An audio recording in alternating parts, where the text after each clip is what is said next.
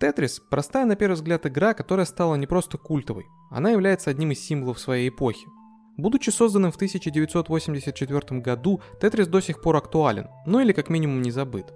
За прошедшие годы было сделано огромное множество вариаций этой игры, которые стали популярны по всему миру. По Тетрису даже до сих пор проводят турниры.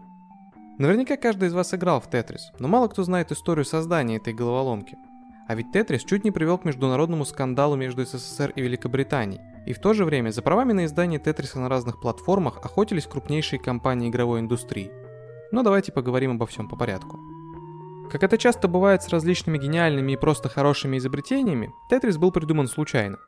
Точнее, не совсем случайно, но разрабатывался он точно не с целью сделать популярную игру, в которой будут играть люди из каждого уголка планеты.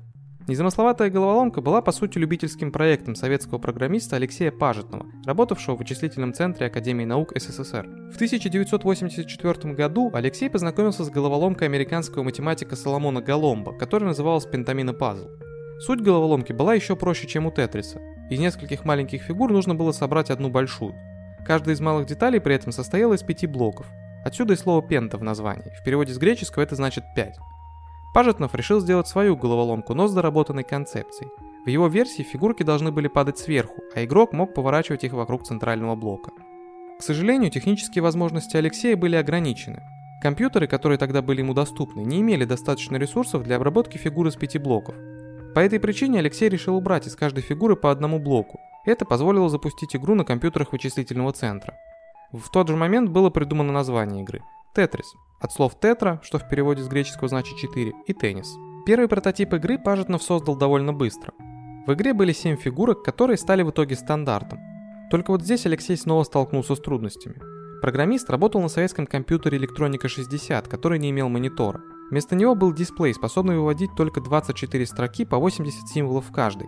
И разумеется, ни о какой графике речи не было, выводились только буквы, цифры и служебные символы. Спустя 8 месяцев напряженной работы, которая при этом велась свободное от основных обязанностей время, Алексей решает портировать Тетрис на ПК. Так как опыта работы с персональными компьютерами он почти не имел, пришлось обратиться за помощью к 16-летнему пареньку по имени Вадим Герасимов. Он не по годам хорошо разбирался в технике и компьютерных технологиях, и к нему часто обращались за советом и помощью сотрудники вычислительного центра. Непосредственно перенос игры на ПК занял около недели. Три дня на самопортирование и еще примерно столько же на адаптацию под мониторы и подобные технические моменты. Однако на этом работа не закончилась.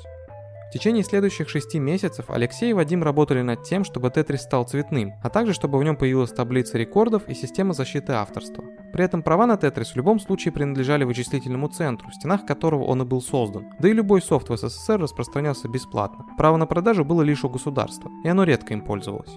Отдельной проблемой было то, что игру приходилось портировать под все виды дисплеев и мониторов, которых тогда существовало немало. Единых стандартов в этой сфере еще не было, что осложняло задачу. Когда Тетрис можно было запустить почти на любой технике, которая была доступна в Советском Союзе, он начал, как сейчас бы сказали, захватывать рынок. С компьютера на компьютер игру переносили на дискетах. Сначала в Тетрис стали играть все коллеги Алексея, через две недели вся Москва, а чуть позже весь Советский Союз. Выход Тетриса на международный рынок был делом времени, даже для такого закрытого государства, как СССР. Вычислительный центр, в котором работал Пажетнов, сотрудничал с Институтом проблем кибернетики, в котором работали ученые из Будапешта. Они первыми из иностранцев увидели Тетрис.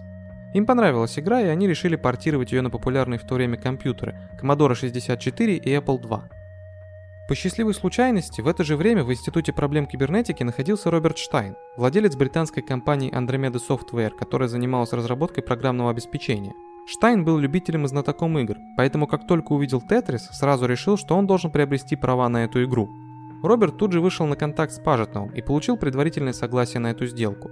Он пообещал в ближайшие дни прислать официальный договор по этому поводу, а сам отправился домой в Великобританию. Его отъезд сыграл роковую роль. Так как отголоски железного занавеса очень сильно осложняли общение и взаимодействие, отправить договор так быстро, как хотелось, не получалось. У Штайна не хватило терпения на долгую переписку, поэтому еще не заключив никакое соглашение с Алексеем Пажетновым и вычислительным центром, он презентовал игру партнерам из британской компании MirrorSoft. Руководство этой компании восприняло Тетрис не так оптимистично, как Роберт, и отправило его коллегам из американской компании Spectrum Holobyte на оценку. Из США им пришел воодушевляющий ответ о том, что у Тетриса огромный потенциал, поэтому нужно как можно скорее урегулировать все юридические вопросы и запускать игру в продажу. В итоге между Andromeda Software и Mirrorsoft был заключен контракт на смешную сумму в 3000 фунтов стерлингов и дополнительно от 7 до 15% от прибыли с продаж, в зависимости от количества проданных копий.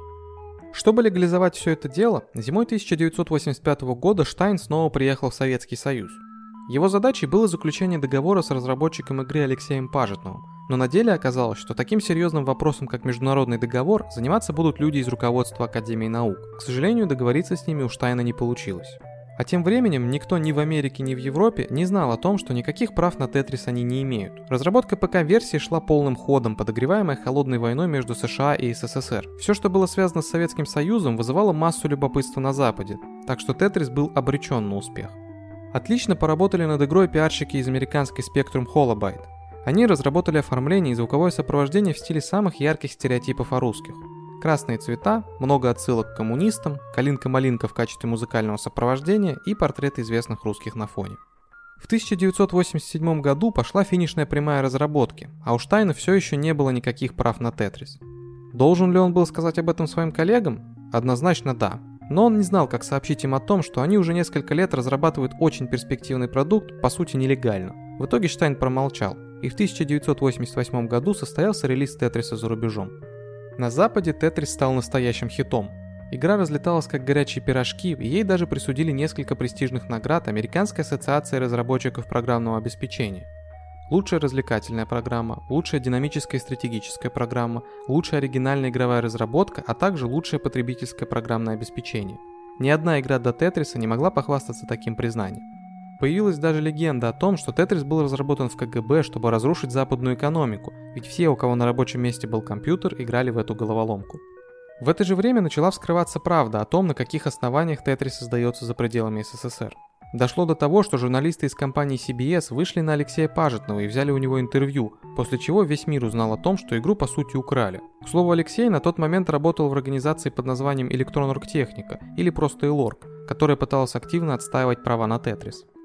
Такое колоссальное давление вынудило Штайна подписать контракт на условиях, которые выдвинули ему в СССР. Но и тут все пошло не по плану. Николай Беликов, сотрудник ИЛОРГ, которому предстояло отстаивать права на Тетрис, вспоминал этот момент так. «Когда я прочитал контракт с Andromeda Software, мне стало плохо. В этом соглашении было указано, что первый платеж должен был пройти в течение трех месяцев. Договор был подписан 10 мая 1988 года, а уже был октябрь. После этого я стал думать, что делать с этим договором и как заставить Andromeda Software платить деньги. А в Британии тем временем пиратский скандал вокруг Тетриса приобретает новый оборот. Mirrorsoft, очень довольная продажами Тетриса на ПК, поручает Штайну приобрести права и на консольную версию, а также на версию для аркадных автоматов. И в то же время сама продает права на консольную версию американской компании Atari, которая перепродает их японской Sega, на тот момент одному из крупнейших разработчиков игр в мире. Как вы понимаете, все это было абсолютно незаконно но ни Atari, ни Sega об этом не знали. Штайн, будучи зажатым между молотом и наковальней, пытается урегулировать ситуацию, запрашивая у Элорг переговоры по вопросу продажи прав на консольную версию. В ответ на это он получает жесткое заявление. Сначала вы платите деньги по первому договору, потом будем обсуждать второй. Приметил Тетрис и президент американского отделения Nintendo Минору Аракава. Он увидел игру на одной из выставок и сразу загорелся желанием приобрести права на консольную версию. Дело в том, что в скором времени должен был состояться выход приставки Game Boy. Tetris смог усилить коммерческий успех и сделать релиз приставки более удачным. Аракава наводит справки и узнает, что права на консольную версию уже принадлежат компании Atari, которая была злейшим конкурентом Nintendo. Однако случай сводит Аракаву с Хэнком Роджерсом, владельцем небольшой японской фирмы Bulletproof Software. Этой фирме принадлежали права на ПК-версию Тетриса для японского рынка. После переговоров с Аракавой, который был готов приобрести права на консольную версию за любые деньги, Роджерс решил, что не будет упускать такой шанс и обращается напрямую к Штайну. Довольно быстро он понимает, что Штайн ему тут не поможет, а потом и вовсе прослеживает цепочку событий, о которых мы рассказали выше, и понимает, что нужно ехать в Москву. Именно туда он и отправляется. Штайн, поняв, что ситуация еще больше выходит из-под контроля, тоже отправляется в Москву, чтобы встретиться с представителем Элорк с глазу на глаз. В это же время в Москву отправляется и Кевин Максвелл, сын медиамагната Роберта Максвелла, которому принадлежали Mirrorsoft и Spectrum Holobyte. Цель поездки та же, что и у всех остальных – окончательно закрыть вопрос с правами на Тетрис в свою пользу. 22 февраля у Беликова было запланировано три встречи с тремя людьми, которые хотели одного и того же. Николай не хотел, чтобы приехавшие пересекались между собой даже в коридоре, поэтому он тщательно распланировал день. Первым на встречу приехал Хэнк Роджерс. Николай Беликов рассказывал об этой встрече так. Как только мы сели за стол с господином Роджерсом, он без промедления достал игровую приставку и заявил «Господин Беликов, я продаю ваш товар очень успешно». На что я ему ответил и Лорк никому не давал права на выпуск Тетриса на игровых приставках. Единственная компания, которой были переданы какие-либо права, это Andromeda Software, и распространяются они только на версию для персональных компьютеров. Вы незаконно продаете то, что вам не принадлежит. Роджерс, конечно, был в шоке. В конце концов он сказал, «Я просто не знал, вы меня извините, я хочу работать с вами. У меня очень хорошие связи с Nintendo, крупнейшей в мире игровой компании. У нее 70% рынка. Я предложил только одно решение, чисто бюрократический ход. «Господин Роджерс, напишите, пожалуйста, все на бумаге». Хэнк сказал «хорошо», и я сразу его выпроводил. Вот-вот должен был прийти Роберт Штайн, и я не хотел, чтобы они встречались. Штайн не заставил себя долго ждать, но диалога не получилось из-за старого конфликта по прошлому соглашению. Встречу решили перенести еще на день. Следующим в офис к Беликову приехал Кевин Максвелл. Беликов знал, что Максвелл одно из богатейших в мире семейств, а значит нужно быть осторожным при общении. Вот как Николай описывал встречу. Я спросил, Господин Кевин Максвелл, откуда у Mirrorsoft права на продажу Тетриса на игровых приставках? И тут Максвелл неожиданно сказал, это пиратская версия, у нас нет никаких прав. Я спросил, а вы заинтересованы в том, чтобы получить права на версию для игровых приставок? Максвелл ответил, да, конечно. Я говорю, а когда вы можете дать предложение? Мне нужно вернуться в Великобританию, и я очень быстро пришлю наше предложение. В результате переговоров больше других Алексея Пажетного и Николая Беликова заинтересовал Хэнк Роджерс и его предложение – в итоге Хэнк вернулся с представителями Nintendo, и 21 марта 1989 года им были переданы все права на версию Тетриса для игровых приставок. Штайну достались лишь права на аркадный вариант игры, а Максвеллу ничего.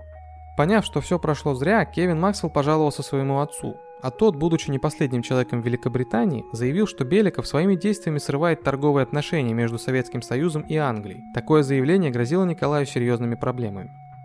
23 марта Беликов получает от Максвелла сообщение с угрозами, главное из которых звучало так. Вопрос о срыве сделки будет поднят во время визита президента Горбачева в Англию. Следом за этим сообщением Николаю позвонил один из людей, занимавшихся подготовкой визита, и посоветовал срочно лететь в Лондон и как угодно уговаривать Максвелла не вспоминать про срыв сделки в разговорах с Горбачевым. К счастью, ситуация для Беликова сложилась благоприятно, если можно так сказать. Никаких серьезных последствий не было. В июне 1989 года все споры о правах на Тетрис вылились в суд между Atari и Nintendo.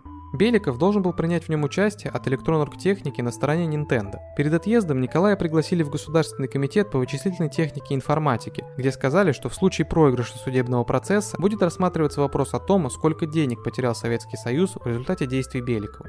В итоге суд решил, что Mirrorsoft никакими правами не владеет, а следовательно и контракт с Atari недействителен. Сотни тысяч картриджей с Тетрисом отправились на склад. После этого Хэнк сказал Николаю, что они победили, и забрал его кататься по Сан-Франциско с включенной на всю громкость музыкой в машине, а также нарушая при этом абсолютно все правила дорожного движения. Лишь спустя некоторое время эйфория прошла, и Беликов понял, что может спокойно возвращаться домой, не переживая за свою карьеру и жизнь. В результате всей этой истории Тетрис стал одной из самых популярных и узнаваемых видеоигр всех времен. Приставка Game Boy, которая поставлялась в комплекте с Тетрисом, за несколько лет разошлась тиражом в 30 миллионов копий, а дополнительно было продано 15 миллионов картриджей с Тетрисом. За 20 лет игра продалась фантастическим тиражом, который оценивает примерно в четверть миллиарда экземпляров. Пожалуй, ни одна другая игра не сможет конкурировать по этому показателю с Тетрисом. А что стало с Алексеем Пажетновым, который создал эту великую игру? К сожалению, первые деньги за свое творение из-за различных бюрократических проблем он получил только в 1996 году. Зато ему вручили несколько престижных наград, а Тетрис стал серьезным аргументом для его резюме. Алексей успел поработать в Microsoft, нескольких студиях, разрабатывающих игры, а на данный момент работает в компании Яндекс. Спасибо за прослушивание. А знали ли вы, что из-за Тетриса чуть не начался международный скандал? Можете написать об этом в комментариях, а также рассказать, как же вы ненавидели эту фигурку в форме буквы «Г» и ситуации, когда палка падает всегда не вовремя. Еще не забудьте поделиться этим выпуском с друзьями, если он вам понравился, а также поставить лайк. Это очень помогает нам в развитии и придает сил. Всем пока.